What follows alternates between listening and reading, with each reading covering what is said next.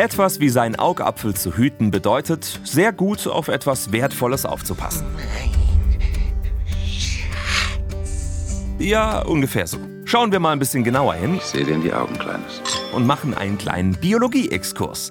Der Augapfel ist der kugelförmige, wesentliche Teil des Auges, der in der Augenhöhle sitzt. Das Auge ist unser wichtigstes Sinnesorgan und sehr empfindlich gegenüber Einwirkungen von außen. Das weiß jeder, der schon mal in eine Schlägerei verwickelt war. Rühr mich nicht an, ich hab dich nicht berührt, du kriegst alle in die Fresse! Und weil unsere Augen so wertvoll und empfindlich sind, brauchen sie besonderen Schutz. Das wussten auch schon die Menschen vor tausenden von Jahren.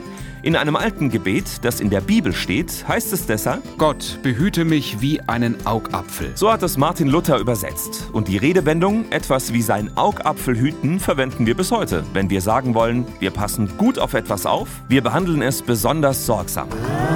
Ihren Ursprung hat diese Redewendung, wie so viele andere, in der Bibel.